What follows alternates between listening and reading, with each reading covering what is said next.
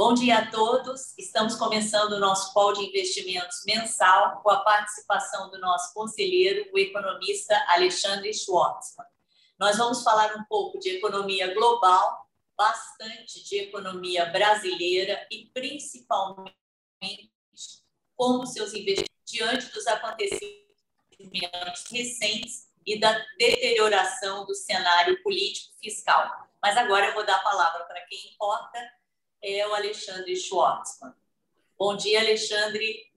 Bom dia, Magda. Bom dia, Ricardo. Bom dia a todos que estão uh, nos ouvindo. Né, o,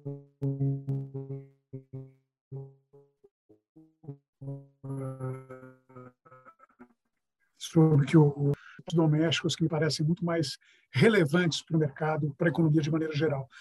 Ah, o que a gente tem, praticamente do, do último mês para cá, acho que é uma consolidação de uma percepção de um menor estímulo monetário se materializando lá fora. Né? Então, a gente teve, ah, agora há pouco, o anúncio do Banco Central Europeu dizendo que não é que eles vão parar com o estímulo monetário. Eles estão, além de manter o juro muito baixo, na verdade, até negativo, ali no caso da taxa de política do Banco Central Europeu, eles estão há algum tempo engajados numa política de compra de títulos para tentar né, dar um, um, apoio para a economia, tentar fazer com que a inflação fique uh, na meta deles, que é 2%. É verdade que ela está um pouco acima, mas uh, se vê muito como um fator transitório isso daí, mas uh, eles ainda continuam com uma vontade de manter os estímulos, só que eles anunciaram que agora o ritmo de compra de títulos públicos vai se reduzir. É uma, é, assim, não, é, não são os primeiros a fazer isso, tem outros bancos centrais que fizeram, mas até agora é o maior banco central que anunciou um movimento no sentido de reduzir seus estímulos monetários. Na mesma linha, a gente tem manifestação de vários outros, ah, vários membros do, ah, do Comitê de Política Monetária norte-americana, alguns votantes, alguns não votantes, lá é um pouco mais complicado, né? os presidentes dos bancos regionais que fazem parte do Federal Reserve.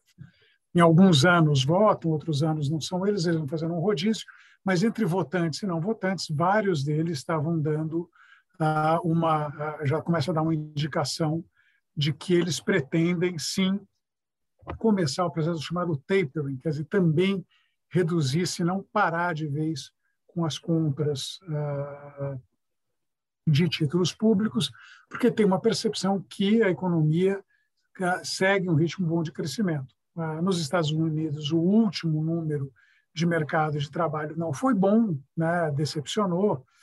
O, o, anterior tinha, tinha surpreendido, então tem que tomar um certo cuidado. Eu sou sempre muito contra essa história de fazer de fazer uh, política ou tomar grandes decisões baseadas em uma única observação. Não é assim que funciona. O que a gente vê de maneira geral, uh, mesmo com aí alguns problemas quanto à variante Delta nos Estados Unidos, etc., que a gente tem uh, uma recuperação bastante sólida, a taxa de desemprego já caiu ali para casa de 5%, provavelmente termina o ano abaixo disso, né? enfim, então essa recuperação em curso, e uma percepção de que tem uma necessidade de retirar esses estímulos monetários, mesmo porque, ah, do ponto de vista político, em que pese toda a confusão que ah, em torno da saída do, dos Estados Unidos do Afeganistão, que foi assim, muito mal executada, né? Ah, a decisão já estava tomada, tinha sido tomada até pelo Trump, mas tinha sido reforçada, porque todo mundo estava de acordo que precisava sair, só não precisava sair daquele jeito atabalhoado que saiu. Mas, apesar disso, as perspectivas de conseguir ainda um pacote de estímulo fiscal são grandes, o que significa que, tendo mais estímulo do lado fiscal, a gente provavelmente vai ter menos estímulo do lado monetário. Então, ah, lá fora, acho que o, principal é que está só consolidando uma visão de que esse mundo de liquidez extraordinária ela vai ficar menos extraordinária. Então, não, não estamos falando de aumento de taxa de juros para os próximos meses, talvez nem para os próximos 12 meses, mas uh, certamente aquela liquidez enorme deve se reduzir. Então, isso aí é um dado importante da, do nosso do nosso cenário internacional. também alguns sinais de desaceleração na China. E aí eu essa aí realmente eu não consigo ainda entender bem. A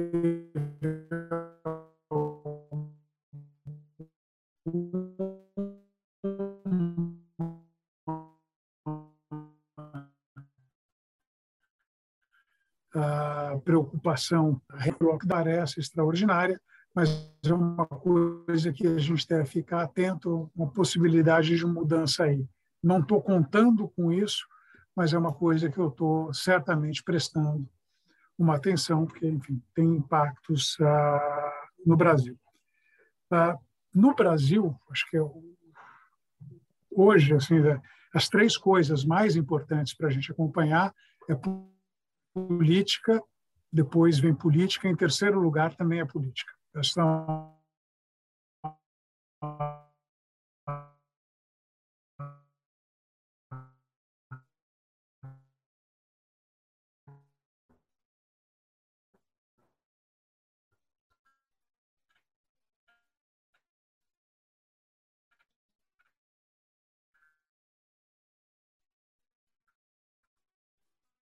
coisas que a gente tem que prestar. É difícil dizer o que exatamente o presidente da República pretendia com, com essas manifestações.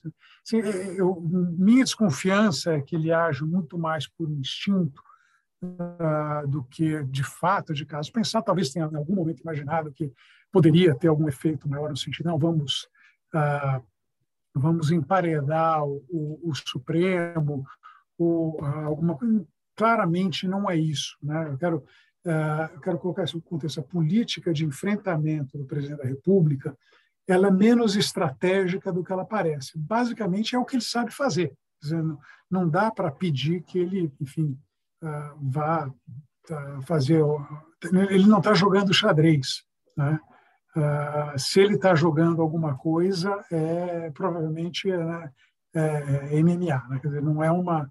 Não, não dá para imaginar que vai ter sutileza como eu estava adiantando, isso provavelmente não vai ah, levar um, um cenário de esgarçamento das instituições. Quer dizer, eu não vejo o presidente com capacidade de dar um golpe de Estado nessa altura.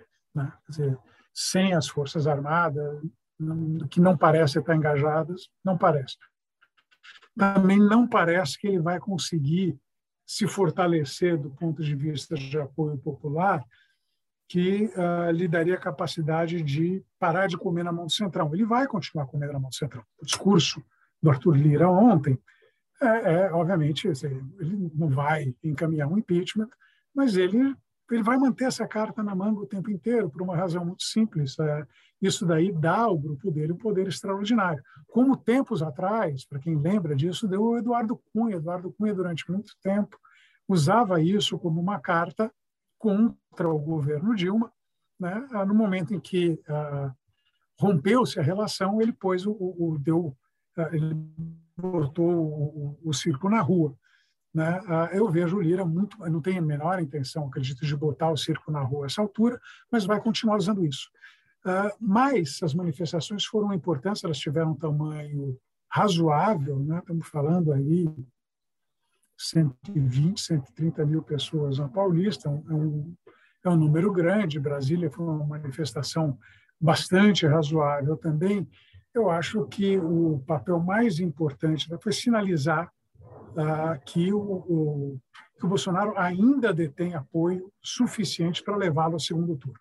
Isso acho que é um dado importante da história. E que ah, o entendimento dele, o instinto dele de prosseguir no enfrentamento, é fundamentalmente para isso. Ele vai seguir no enfrentamento, porque o enfrentamento mantém a base dele fiel. A gente não sabe exatamente qual é o tamanho, mas assim, se você quiser, pessimista ou otimista depende para quem. Vamos dizer, um cenário pessimista para o Bolsonaro, ele teria 15% do eleitorado, no otimista ele teria alguma coisa em torno de 20%, mas o fato é que ele tem esse núcleo duro, esse núcleo duro parece mais do que suficiente para levá-la ao segundo turno. Ah, muito bom. Então, funciona para ele. A questão é, funciona para o país? E aí a minha visão, não, acho que isso não funciona para o país, porque isso tem levado a um quadro de paralisia decisória, em particular, o Congresso certamente não está cuidando de pautas que são relevantes, e, e assim, ser absolutamente sincero, quando eu falo de pautas relevantes, eu não tenho nenhuma ilusão de que a gente vai fazer reforma tributária, reforma administrativa. Não, não isso aqui eu já, assim, isso aqui está tá morto, está enterrado, está no freezer, está em algum lugar, mas não está na discussão. A gente tem coisas mais mundanas, não menos importantes. Exemplos. O, saímos com um orçamento. Foi, uh, mandado, né, a lei orçamentária foi enviada para o Congresso no dia 31 de agosto, né, sempre por aí, é a data limite. Uh, só que a gente olha para esse orçamento, esse orçamento contempla, por exemplo, em comparação com 55 bilhões de aplicatórios, que foi o pagamento do ano passado, deve ser desse ano, quer dizer, o ano que vem não chega a dobrar, mas não fica tão longe disso. Uh, e que, para caber dentro do teto de gastos, expulsa virtualmente qualquer coisa. Né? Uh, então, tem que ver como é que fica essa questão dos precatórios. Então, assim, idealmente, na minha cabeça, paga-se tudo, porque eu acho que uh, não pagar é ruim. Agora, do é interesse do governo não ter um orçamento tão amarrado. Ele seria bom para ele conseguir alguma solução para não pagar o precatório. Seria uma de acordo com o próprio Supremo Tribunal Federal. O ministro Fux, antes desses eventos, tinha até acenado com alguma possibilidade ali de achar algum meio do caminho que possibilitasse não pagar a integralidade dos precatórios. O fato é que essa questão está em aberto, dado o grau de tensão que se forjou entre os poderes, em particular no que diz respeito ao STF, fica mais difícil com o Supremo, resta a opção do Congresso, mas, enfim, também é uma opção complicado. O imposto de renda, que eu achei assim, um negócio uh, extraordinariamente ruim. Né? Não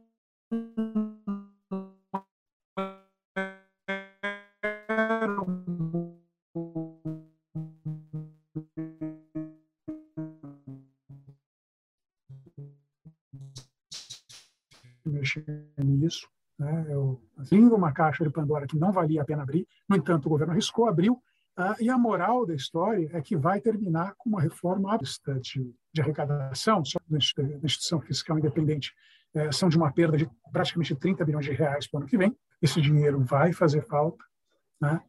Ah, mas não endereça sequer os problemas que a gente estava, que a gente queria, por exemplo, a questão do, a, da isenção de dividendos. A isenção de dividendos, se um pequeno desvio aqui, só era relevante, ou só é relevante no Brasil, para o pessoal que é PJ de, de mentirinha. Né? Uma empresa grande paga imposto de renda, contribuição social no resultado. Se ela deixar de pagar no resultado, for pagar na distribuição, em si não faz uma enorme diferença. Era para pegar os PJs. Aí você botou uma isenção de praticamente ah, para quem recebe até 5 milhões por ano. Eu agradeço, eu não faço 5 milhões por ano, infelizmente, mas eu continuo isento na distribuição de dividendos da minha empresa. Então, valeu, mas certamente não era isso que eles queriam fazer. Então, ah, foi um negócio desastroso e vai ter que ser corrigido. Então, tudo, toda essa paralisia decisória acaba exatamente afetando essas questões, são muito concretas. E acho que o resultado disso é um pouco do que a gente viu ontem. A gente, tivemos uma renovação da pressão sobre dólar, renovação de pressão sobre juro, bolsa sofreu. Bolsa é um animal Tá? eu acho mais complicado, porque a Bolsa Brasileira é muito commodity, commodity pode ter recuado o preço, mas o dólar mais alto ajuda, então não é claro assim para o conjunto da Bolsa ah, o que vai acontecer. Certamente setores comoditizados acho que vão continuar se beneficiando de um dólar caro, eles não dependem tanto de atividades domésticas, dependem do que está acontecendo lá fora, para eles está uma maravilha. Agora, dólar pressionado, é, é pressão na inflação. A gente acabou de ter a divulgação de mais um número ruim, mais uma surpresa negativa. Uh, nós vamos fechar esse ano com inflação perto de 8%, é mais do que o dobro da meta de inflação. Uh, essa altura do campeonato, quer dizer, o, o consenso dos analistas está para um aumento uh, de juro na casa de, de 7, ah, terminando o processo entre 7,5 e 8, tá, o processo de aperto monetário, eu acredito que isso vai mais longe, eu acho que as chances da Selic, além de, de subir além de 8%, são bastante razoáveis, né? Uh, e, com tudo isso, a gente provavelmente não entrega inflação na meta no ano que vem. Mesmo num cenário sem maior turbulência, que é um, um enorme C, uh, eu acho que a gente vai fechar a inflação uh, na casa de 4%, a meta é 3,5%, não é um baita desvio como esse ano, é um pouco acima, mas acho que o risco, se me perguntar de risco de inflação, é um risco para mais, entre outras coisas, porque uh, acho que a gente já tratou disso no mês passado, mas eu volto a repetir, a situação na parte dos reservatórios está ficando mais crítica. o Sudeste já estava complicado, a novidade é que o Sul também entrou na dança, então a gente está falando aí de praticamente três quartos do, da nossa capacidade de, reserva, de uh, reservamento de, de água tão comprometidas. Enfim, a gente está com uma situação uh, ainda delicada. Eu uh, continuo vendo racionamento como um risco remoto, não é impossível, ele me parece remoto, uh, assim, de faltar energia. Faltar, faltar, acho que a gente não vai chegar a esse ponto, mas a gente vai passar por um período de energia cara muito tempo. Né? Energia cara também está batendo na inflação desse ano, uh, provavelmente continua pegando um tanto na, na inflação do ano que vem. Então, a, a, energia, a combinação de energia cara, incerteza política, juro mais alto, nos leva a uma desaceleração. A gente teve a divulgação do resultado do PIB do segundo trimestre, veio menos 0,1. Isso, para mim, obviamente não foi um resultado bom, mas não, eu já tinha meio na cabeça isso daí desde que tinha divulgado o PIB do primeiro tri. A gente passou o segundo trimestre no auge da segunda onda de pandemia. Essa onda está sendo gradualmente superada, uh, ainda bem, aliás, agora acho que ela já foi superada, falo disso num instante, mas o fato é que isso deu uma travada no crescimento do PIB, isso em si não é ruim. Né? Uh, acho que com o avanço da vacinação, a gente está ali com, uh, pensando já em termos de imunização propriamente dita, a gente está com um pouco mais de 30% da população plenamente imunizada, quer dizer, ou duas doses ou a dose da Janssen, vai provavelmente precisar de uma terceira, mas acho que a está avançando. Isso daí é, é a boa notícia. Então, com isso, a gente vê uma retomada do setor de serviços. O setor de serviços era o setor que uh, mais sofreu, uh, e isso é relevante não só pelo setor de serviços em si, mas porque ele é o grande empregador da economia. Pré-crise, mais de metade dos empregos no Brasil provinham do setor de serviços, e aqui eu falo setor de serviços, exceto o governo. O governo, obviamente, não tem nenhuma preocupação ah, com esse tipo de coisa, ninguém perdeu o emprego, vocês podem ficar tranquilos quanto a isso, mas o avanço da vacinação acho que sugere uma retomada do ponto de vista de serviço. A gente fecha esse ano provavelmente com um crescimento acima de 5%. Agora, o ano que vem, onde bate mais forte o efeito do, do PIB, uh, perdão, o efeito do juro, onde predomina essa questão energética, eu estou trabalhando com um cenário de crescimento de 1,5 a 2, ou seja, uma desaceleração considerável. O pessoal mais pessimista já está falando da possibilidade de um crescimento inferior a isso. Estava vendo o Zé Roberto Mendonça de Barros, que é um analista que eu respeito muitíssimo, que o cenário dele ainda era de um crescimento em torno de 1,5 para o ano que vem, mas ele não descartava ah, uma uma queda adicional tá, para alguma coisa em torno de 1%. E eh, se a gente pode tirar alguma coisa de positiva nessa história toda, eu acho que uh, num cenário de fato acontecer racionamento, talvez esse cenário a gente consiga quebrar a polarização. Então, eu, eu fico aqui em dúvida, não sei se eu tenho que torcer para um racionamento de energia para ver se bota o, o Bolsonaro fora do segundo turno, ou seja, a gente tem que torcer para que as coisas para a gente não passar por um racionamento. Enfim, uh, aí já vai, já vai do que cada um. Alex, e o emprego e o desemprego no Brasil, só para a gente finalizar com o dado que você deu nos Estados Unidos, 5%, quer ah. dizer, recorde, pré-pandemia, e aqui, como é que estão as coisas? Ah, não, aqui está muito ruim, quer dizer, o, o, a gente, eu vou falar sempre em termos dessazonalizados, né, porque daí fica mais fácil. Quer dizer, tirando, normalmente o desemprego no Brasil sobe até abril, ele cai de abril a dezembro, tem que tirar, limpar desse movimento. Minha última estimativa mostra um número em torno de 14% para o mês de junho. Né? Ah, eu acredito que a gente vai terminar esse ano provavelmente ali na casa de 13% de desemprego dessazonalizado. Ah, a gente, pré-crise, imediatamente pré-crise, ah, eu acho que a gente só retoma em 2023. Essa, essa é a magnitude da coisa para colocar um pouco de números, não, não do desemprego em si, do emprego. Nós tínhamos 94 milhões de pessoas empregadas em fevereiro de 2020. Esse número caiu para 82 em agosto. De agosto para cá, a gente recuperou metade. A gente está com 88, 89. Quer dizer, a gente ainda não recuperou o nível de emprego de, do, de fevereiro de 2020. Uhum. Lembrando que, nesse meio tempo, a população cresce, você tem que empregar mais gente. Então, taxa de desemprego depende também de quanto a população cresceu e de quanto a população volta para o mercado de trabalho. E ela está voltando, devagarzinho, mas está voltando. Então, historicamente, 61, 62% da população em idade de trabalhar está no mercado de trabalho, ou trabalhando, ou buscando emprego. Esse número caiu para uns 55, uma enormidade, ele já está voltando para 57, 58. Então, ah, além de tudo isso, quer dizer, tem gente que vai voltar para o mercado de trabalho, em particular quando o, o auxílio de esse auxílio que é bem menor que o passado, ele acabar de vez, aí acho que não tem muita alternativa. As pessoas vão ter que voltar. Então essa taxa de desemprego, ela não, ela não, não cai abaixo de dois dígitos antes de 2023. Ok. Bom, Pegando tudo isso que o Alexandre falou e levando em consideração que isso dita a nossa estratégia de investimentos, a gente resume um pouco o que está acontecendo lá fora, principalmente nos Estados Unidos da América.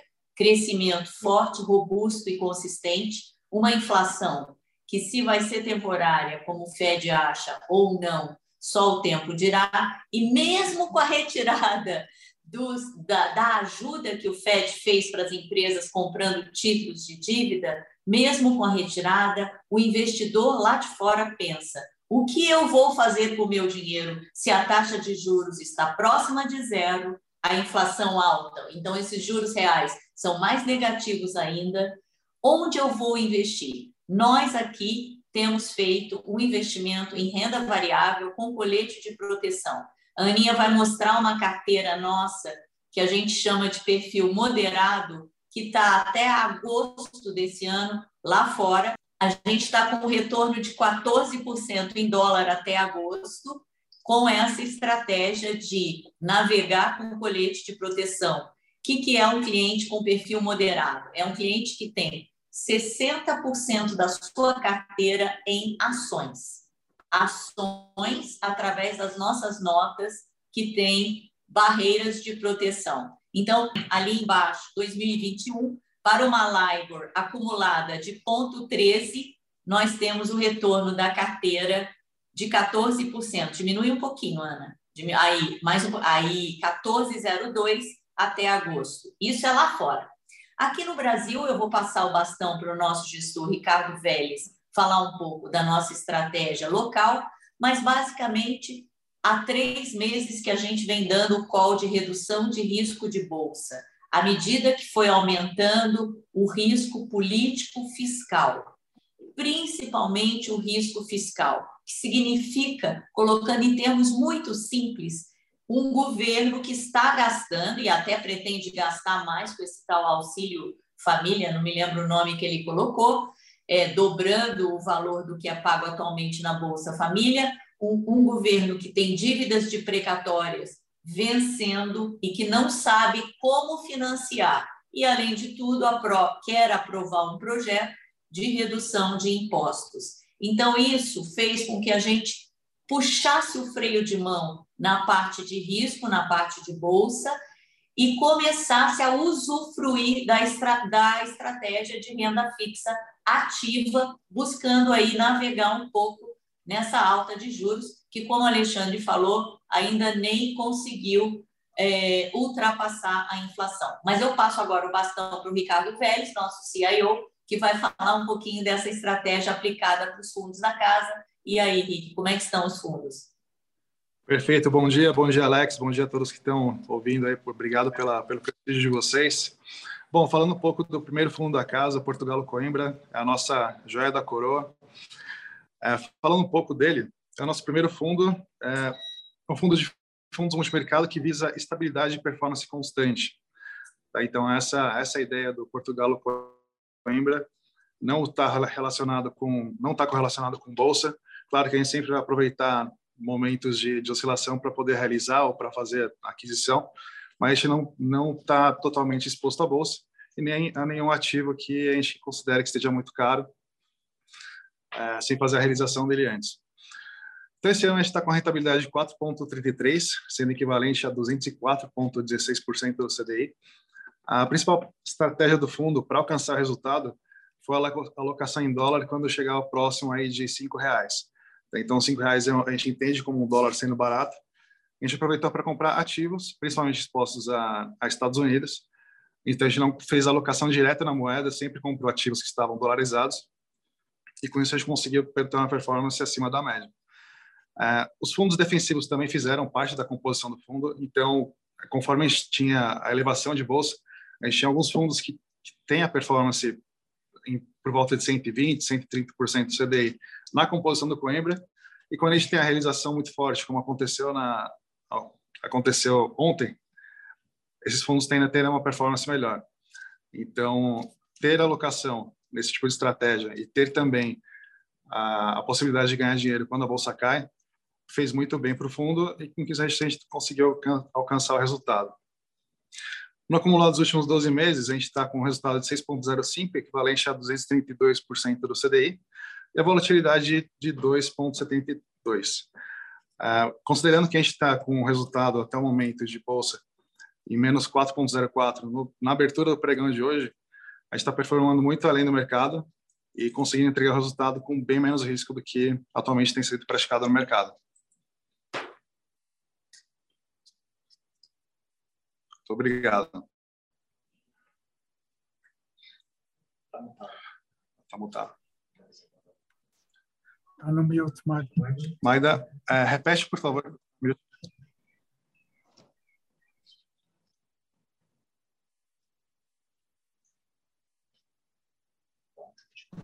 Desculpem, eu estava muda.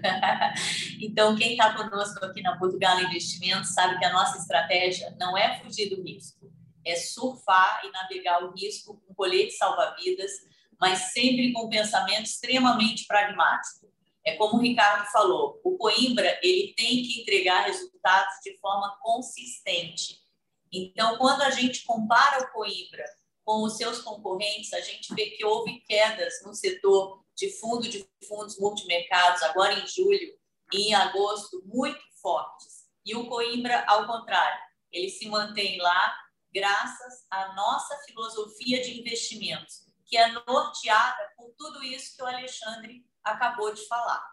Pragmatismo, pragmatismo, pragmatismo. Agora eu vou abrir para perguntas. Se alguém tiver alguma pergunta para fazer para o Alexandre, é, eu queria começar com a primeira. Alexandre, eu sei que você acredita que a inflação nos Estados Unidos não é temporária. Há controvérsias, né? É, inclusive, é, todo mundo diz: não tente bater o Fed. Eles estão no comando e têm instrumentos muito mais poderosos do que aqueles que nós temos para fazer a avaliação.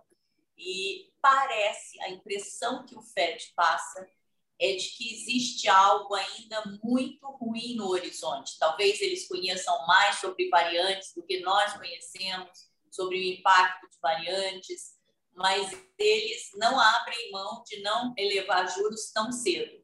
E o T10, né, um tesouro americano 10 anos, continua apanhando, continua mostrando essa movimentação. Fala um pouquinho disso para a gente. Você tem ainda essa convicção de que a inflação não é temporária lá fora? Ah, eu, eu tenho, tenho a firme convicção de que não é um fenômeno temporário. Não. É um pedaço é, mas acho que não não o principal da história. Não. É, eu acho que está uh, tá muito ligado aos fundamentos de, de mercado de trabalho.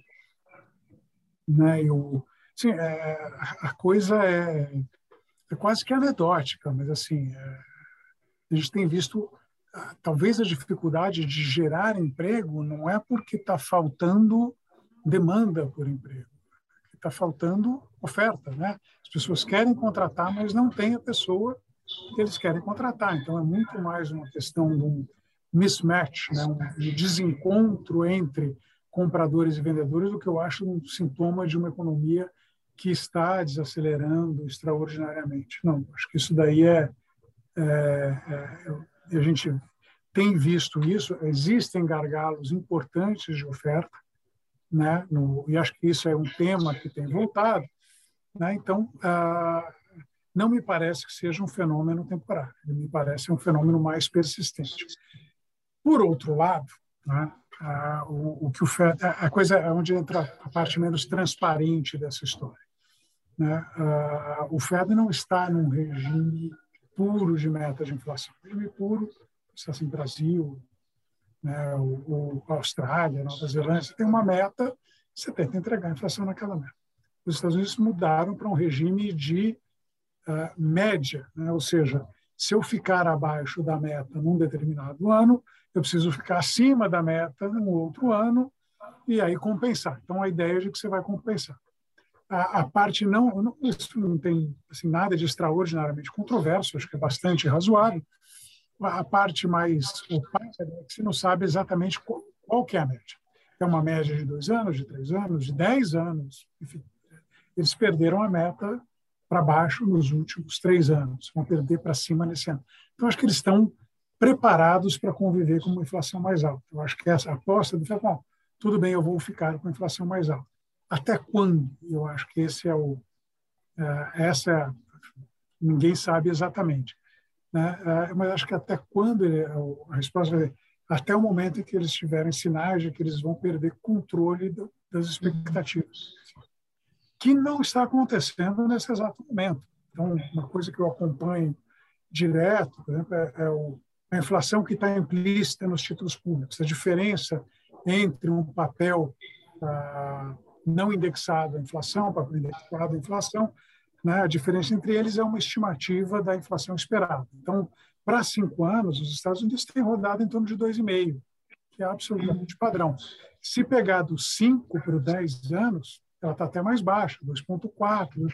Até, vamos dizer, a, o, o, rendimento baixo do 10 anos eu acho que ele reflete muito uma percepção de enquanto as expectativas de inflação estiverem baixas, estiverem controladas, o Banco Central não vai precisar subir agressivamente a taxa de juros. Então, acho que o limite deles é esse, né? até o momento em que a coisa vai uh, vai para as expectativas. Idealmente, eles não deixam nunca ir para as expectativas. Idealmente, você segue o plano de voo deles, a começar o tapering na segunda metade desse ano, provavelmente encerrar o tapering ao longo de 2022 e 22, 2023, começa um processo de normalização de taxa de juros. Isso é o plano de voo. Ah, quase 60 anos, né? A gente vai aprendendo assim, que entre o plano de voo e o voo propriamente muita coisa costuma acontecer. Ah, eu, eu, eu, ainda acho que assim, tem mais risco deles terem que antecipar o processo de normalização de juros do que postecipar o processo de normalização. Então, disse, o plano de voo deles, e foi explícito lá em junho, quando eles falaram a última vez, agora no final desse mês eles voltam a, a, a falar sobre o assunto, ah, eles sinalizaram que o, tem uma formaria uma uma maioria por aumento de juros no comitê para começo de 2023. Pode ser que seja um pouco antecipado. Mas, assim, é, realmente, não, não dá para ficar peitando feta. Eu, eu, eu não recomendo, é. mas, mas é, é, ficar atento, porque acho que você, a gente pode ter oportunidades. Né? sentir que uh, quem estiver tomando, quem tiver vendido no treasury de 10 anos, pode. Né, tomando esse recurso a 1,30 lá na frente pode ganhar um dinheiro. Sem dúvida, a gente tem uma pequena posição vendida em T10, pequeníssima dentro do nosso Portugal Faro, defensiva, mas estamos acompanhando e estamos surfando, como eu falei, de colete salva-vidas. Eu acho que o Alexandre respondeu a pergunta. É, respondeu a pergunta do Leandro, que pergunta, acho que tudo isso que eu perguntei também, mesmo com liquidez alta nos Estados Unidos, não há expectativa de inflação e com isso aumento de taxa de juros. O Alexandre respondeu, Leandro, ah, sim, mas eles esperam estar no comando. Eles esperam não ser surpreendidos por uma inflação que sai do controle. Agora, o Danilo Nunes pergunta, eu acho que ele pergunta sobre o Brasil. Há hum. risco de voltarmos à época de hiperinflação, como na década de 80, início de 90? O mercado está preparado para isso? Acho que certamente não está preparado para isso, porque o risco é baixíssimo. Dizer, vamos falar a verdade, né? até, até, países que são, um, um, usar uma expressão grosseira, vamos deixar para lá. Ah, pensando na Argentina, né? Dizer, a Argentina é um país complicado, né, para dizer o mínimo. Os caras têm uma inflação de 50%, 60%. É um horror, um horror, mas não é uma hiperinflação. 50%, 60% em 12 meses é uma inflação muito alta. Né? A gente não quer ter isso. Não. A gente fala hiperinflação é quando a gente tinha. Né, a gente viu 50% ao mês, quer dizer, né? essa, essa vantagem. Né? A gente já viu como é. Não, acho que hiperinflação propriamente dita, não. Quando eu vejo, quando eu falo de problema inflacionário no Brasil, assim, o meu medo é a gente consolidar uma taxa de inflação para cima de dois dígitos. É, é, esse é um cenário que eu considero muito ruim. Quer dizer, não tão ruim quanto o argentino, mas eu considero muito ruim. E a gente está com 9,68 de inflação nos últimos 12 meses. Provavelmente ela não vai ficar, ela vai cair no final do ano, porque, enfim, a taxa do porque vai tirar taxas muito altas que teve lá em outubro, novembro, dezembro do ano passado e vão ser substituídas por taxas ainda altas, mas não tão altas em outubro, novembro e dezembro desse ano. Então, é puramente isso. A gente vai terminar, está né, terminando com uma inflação que eu acho indecente, perto de 8% esse ano. Isso é indecente. O nosso risco é ter uma inflação obscena de consolidar ali do 12%, 15% se a gente não fizer, né, não tiver um, nenhuma perspectiva de correção de rumos. Mas é hiperinflação, assim, não. Eu acho que é, esse é um cenário extraordinariamente remoto. Enfim, se tiver é, se tiver um risco disso acontecer, pode dizer que a gente vai saber disso antes. Gente, não dá para ver no horizonte. Ok. Então, se ninguém mais tiver perguntas, eu quero agradecer ao Alexandre Schwartzman pela participação dele. Obrigada, Alexandre, e nos Obrigado colocar à disposição, eu, Ricardo Vélez e todo o time de sócios e colaboradores, para as suas perguntas mais tarde. Um abraço grande a todos, até logo e um bom resto de semana curta. Tchau, tchau.